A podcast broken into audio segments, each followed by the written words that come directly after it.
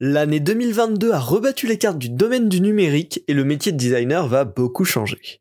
Discutons ensemble des nouvelles compétences à développer en tant que product designer, tout de suite dans Parlons Design.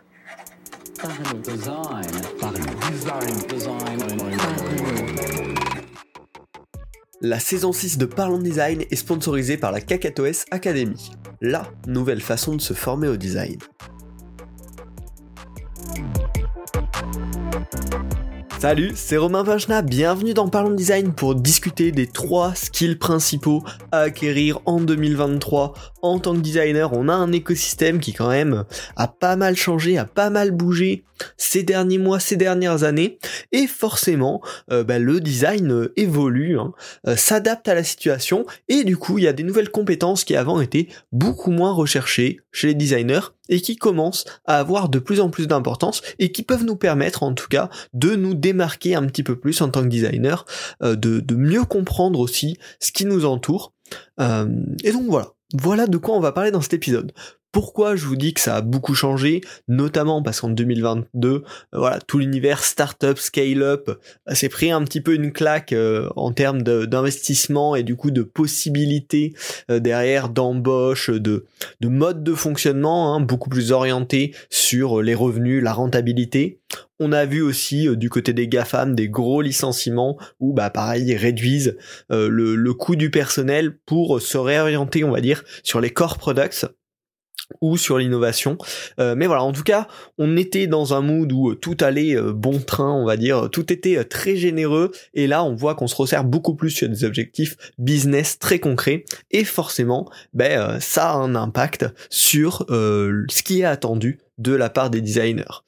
On a vraiment un changement sur les compétences attendues. Bien évidemment, il a toujours un aspect d'être euh, user-centric, hein, qui est très important dans le design, mais la concession, euh, la, gestion de la valeur business derrière redevient en tout cas plus importante, ce qui est peut-être aussi hein, plus sain. Euh, mais voilà, ça change complètement dans cette direction.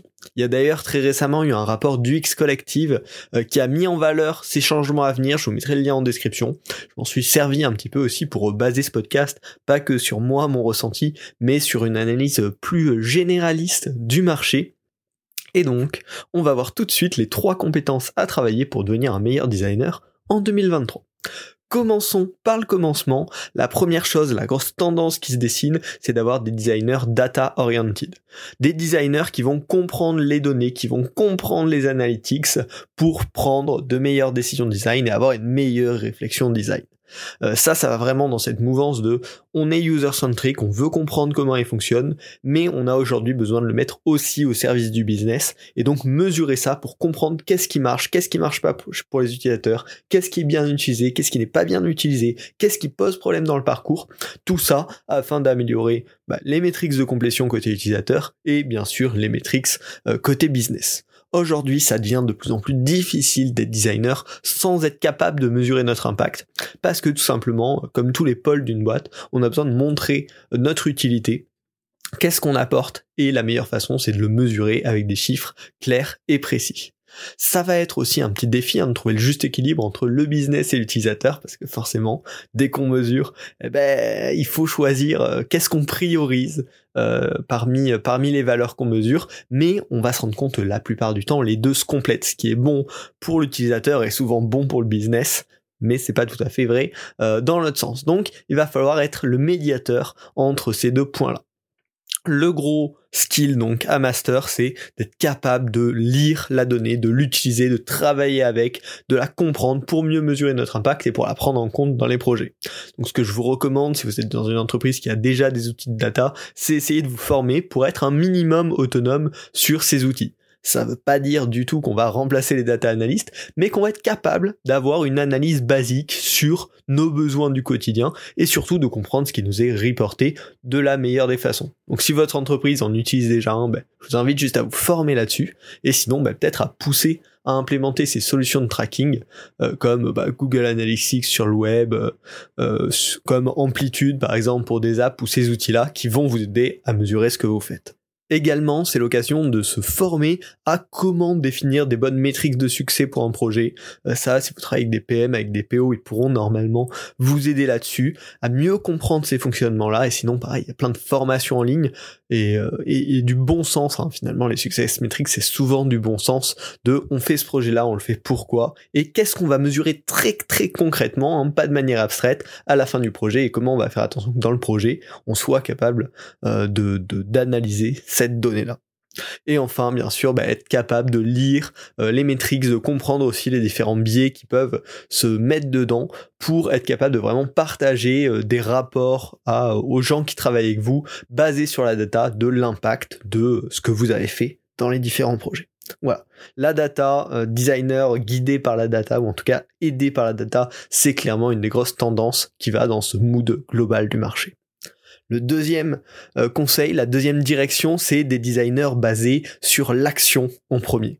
Euh, on a eu voilà beaucoup de temps pour faire énormément de discovery, pour aller euh, loin, pour prendre du temps, pour creuser des sujets.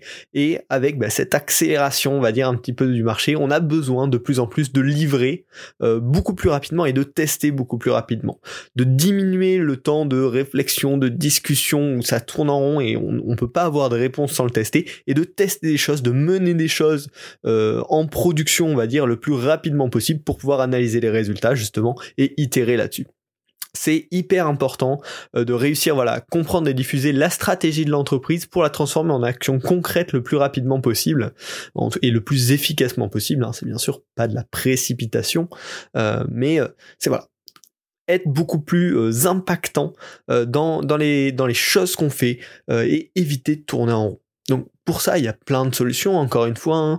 Il y a les outils d'AB testing qui sont hyper intéressants justement pour se dire, bah, au lieu d'en débattre pendant longtemps, on va juste le tester le plus rapidement possible et on verra quelle était la meilleure hypothèse. Donc là, il y a plein d'outils sur lesquels vous pouvez former, comprendre déjà ce concept-là et essayer de l'introduire.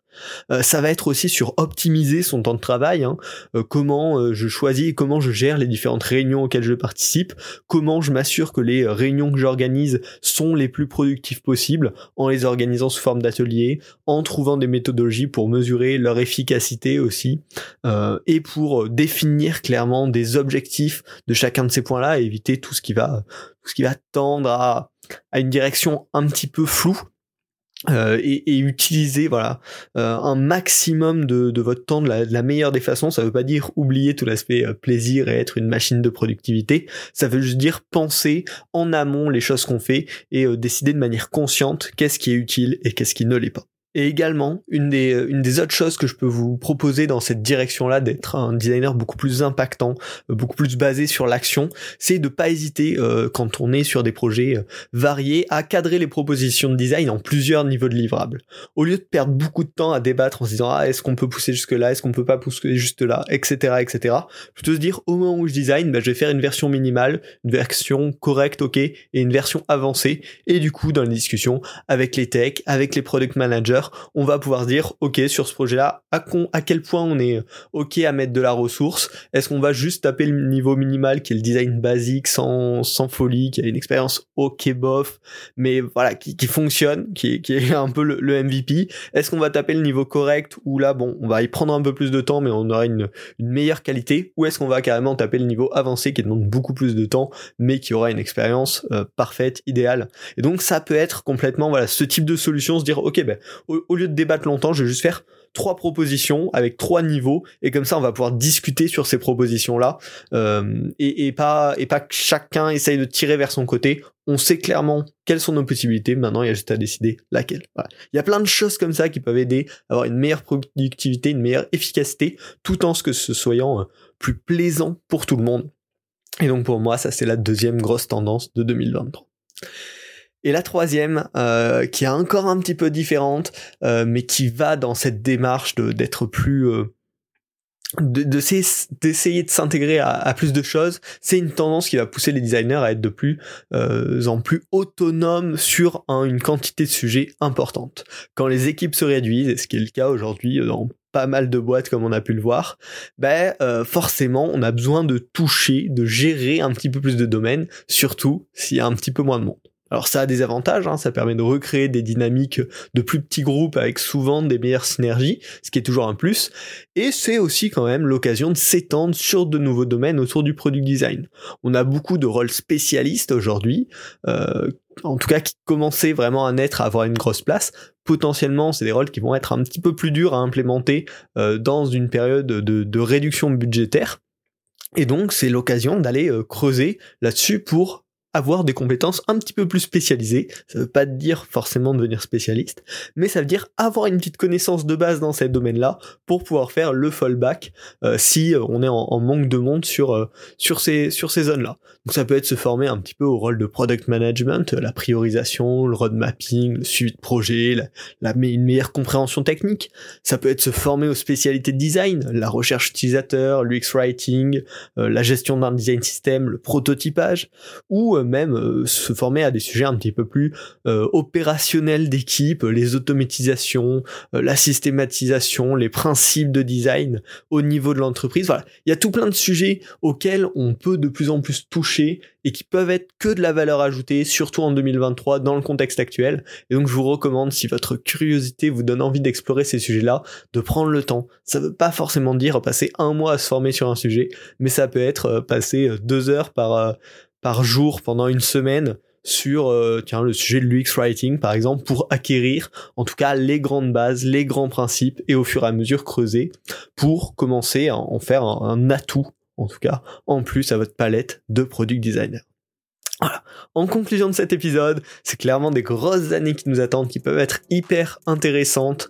Euh, il y a vraiment voilà une tendance à l'action, au, design basé sur les résultats, avec un gros point là-dessus. Et donc, il y a plein d'occasions euh, de développer nos compétences qui sont à saisir. Et je vous recommande bien sûr de vous lancer. Euh, globalement, ouais, c'est devenir plus efficient, plus data-driven pour être un atout pour le business, en plus d'être un atout pour l'utilisateur. Euh, il y aura bien évidemment plein d'épisodes sur ces sujets-là. Il y en a déjà eu d'ailleurs dans le passé que vous pouvez aller consulter, notamment sur la data. Euh, et donc, bah, je vous recommande de vous abonner à Parlons Design sur votre plateforme de podcast préférée pour suivre les prochains épisodes. Si cet épisode vous a plu également, n'hésitez pas à le partager sur LinkedIn, sur Twitter, sur votre Slack d'entreprise. c'est toujours cool, ça permet de faire connaître de Parlons Design. Euh, et, puis, euh, et puis voilà, c'est un plaisir. On se retrouve la semaine prochaine pour un nouvel épisode de Parlons Design. Salut